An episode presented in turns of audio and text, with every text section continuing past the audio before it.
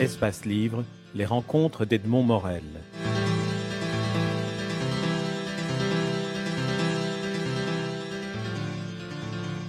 On, va revenir sur ce que vous disiez, hein, sur l'histoire familiale qui s'entremêle à l'histoire sociale.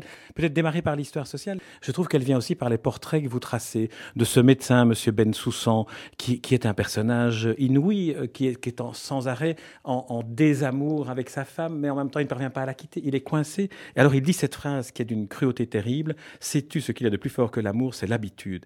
C'est une phrase désespérée pour un homme désespéré. Non, c'est une phrase euh, logique pour la plupart des gens. Je vais dire que beaucoup de gens, par habitude, continuent à vivre ensemble. Moi, j'ai eu l'occasion de, de, parler avec des amis. Euh, ils disent, bon, je vais quitter ma femme. Vous vous rendez compte qu'ils en, en sont incapables. Mais en même temps, cette habitude aussi est une forme d'amour. J'ai appris à connaître ça. C'est-à-dire qu'ils vous disent, oui, je vais quitter ma femme, mais en même temps, ils ne peuvent pas. Si demain matin, cette femme mourait ou les quitter, ils, se, se, sentiraient totalement abandonnés, perdus, désemparés. Donc c'est un personnage pour moi très touchant dans la mesure où Bon, effectivement, il a ce rapport assez conflictuel avec sa femme, qu'il ne peut pas quitter puisqu'il finit par ça dans, dans, ce qu'il dit de sa femme, c'est-à-dire euh, il y a quelque chose de plus fort que, que l'amour, c'est l'habitude. Mais c'est aussi un personnage qui est très ancré dans le social, c'est-à-dire que en tant que médecin, il ne fonctionne pas comme les médecins ailleurs. Tout le monde vient chez lui n'importe quand, n'importe quelle heure pour se soigner. Il est, toujours disponible. C'est un médecin de pauvre, in, in fine. Hein? C'est pas un médecin de riche.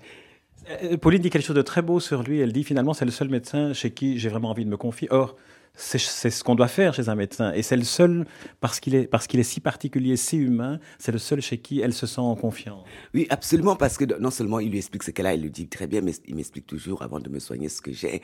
Mais en même temps, il ne s'occupe pas seulement des, des blessures visibles de l'être humain.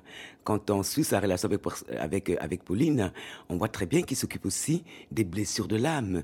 Ils abordent des, personnes, des, des problèmes personnels sur la situation de Pauline, c'est sa situation à lui. Pauline aussi le remet à chaque fois en question. Il lui dit, mais vous trompez votre femme, vous n'aimez pas votre femme, etc., etc. Et d'ailleurs, il lui propose à un moment donné d'épouser sa mère, enfin d'aller aimer sa mère. Ça serait beaucoup mieux. ça serait tellement beau, c'est ce qu'elle souhaite. Mais donc, effectivement, cela en fait un personnage, pas seulement ou en couleur, mais un personnage des plus touchants enfin de mon point de vue, de, de, de qu'on aime, à, qui s'attache malgré ses, ses, petites faiblesses, comme ce jour où il décide de quitter sa femme, il fait ses bagages, il va s'asseoir dans un jardin et, euh, il attend que le temps soit suffisamment long pour que sa femme le regrette. Elle dit 6 heures, Pauline. Est-ce que tu penses que c'est assez long? C'est magnifique. Oui, il, s'assoit là et il attend qu'effectivement sa femme ait le temps de penser à lui et d'avoir aussi peur parce que en même temps il veut créer chez elle euh, de l'inquiétude et de la peur. On, a parlé de, de, la dimension sociale, donc ça on la voit bien, c'est Pantin, c'est le quartier de Pantin, c'est toute la population qui est là. Et puis il y a la situation familiale.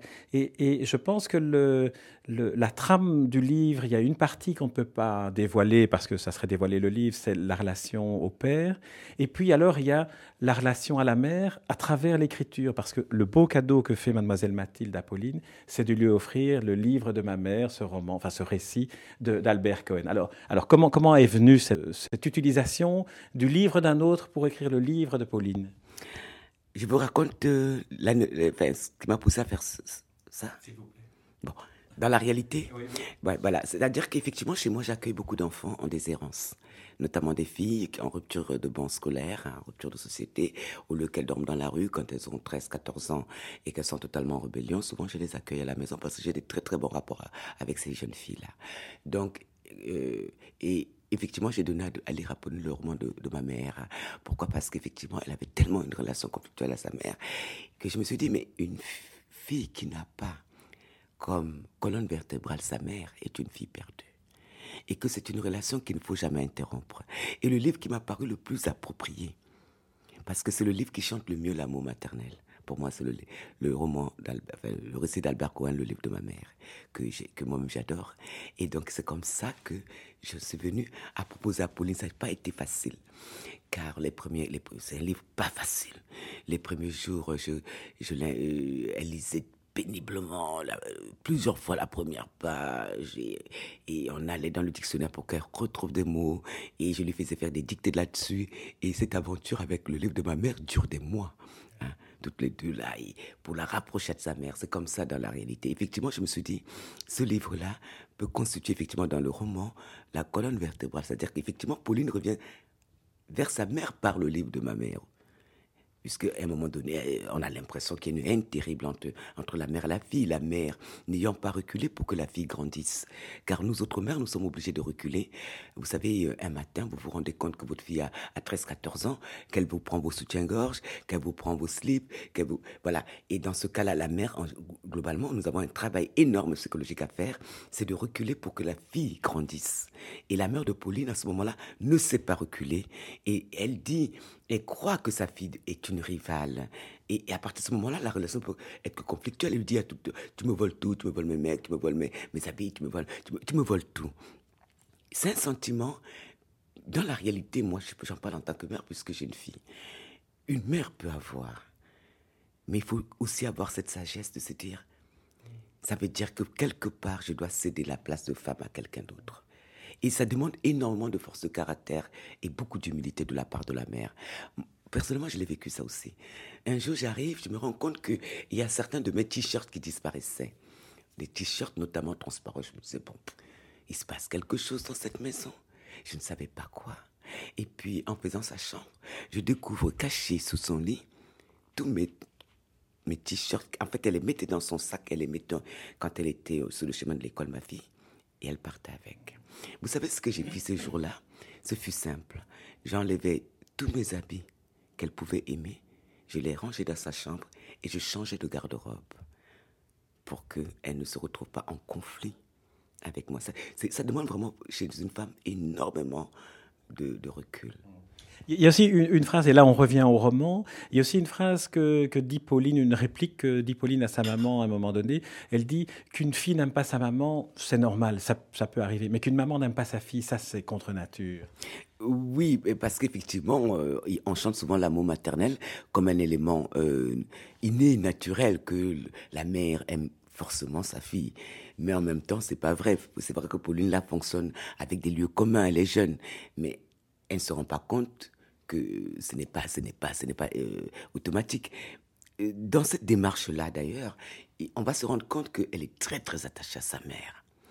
Plus elle va lire le roman de Pauline, plus elle va vouloir aller vers sa mère. Elle va passer son temps à essayer de l'amadouer, de commander mon amour, d'établir des relations euh, plus, plus, plus, plus fusionnelles en quelque sorte. Un jour, elle va laver ses habits sa mère est très désordonnée. Elle va, elle va laver ses habits, elle va tout repasser, elle va tout ranger. Une autre fois, elle va, lui, elle va vouloir qu'elle lui parle de son père et sa mère ne va pas vouloir l'entendre. Une autre fois, euh, elle va lui dire, mais maman, as-tu commis des fautes? La mère répond toutes. Elle lui dit, pourquoi tu ne nous pardonnes Pourquoi ne te pardonnes-tu pas? C'est aussi un livre sur le pardon. Hein. C'est aussi un livre sur le pardon. C'est euh, au moment où le secret se, révèle, que, nous n'allons pas révéler ici. Pauline en veut à sa mère d'avoir gardé ce secret si longtemps, mais en même temps, finalement, sa démarche, c'est d'essayer de retrouver sa mère.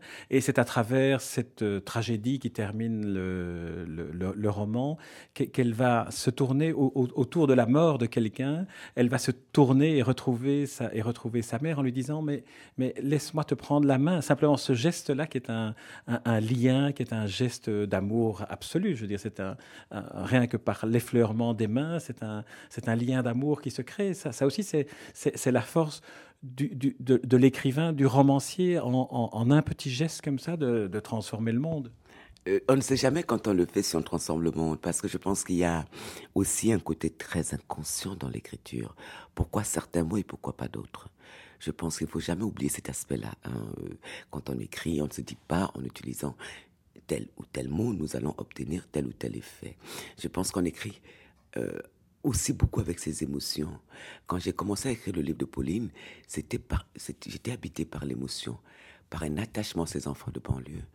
Et je voulais euh, qu'on ait de, une autre image que celle que nous avons aujourd'hui qui est une image fausse transmise par les médias.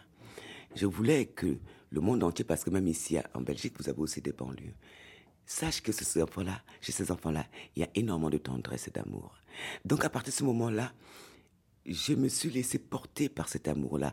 Et ça a peut-être guidé aussi les choix des mots que je vais utiliser dans chaque situation.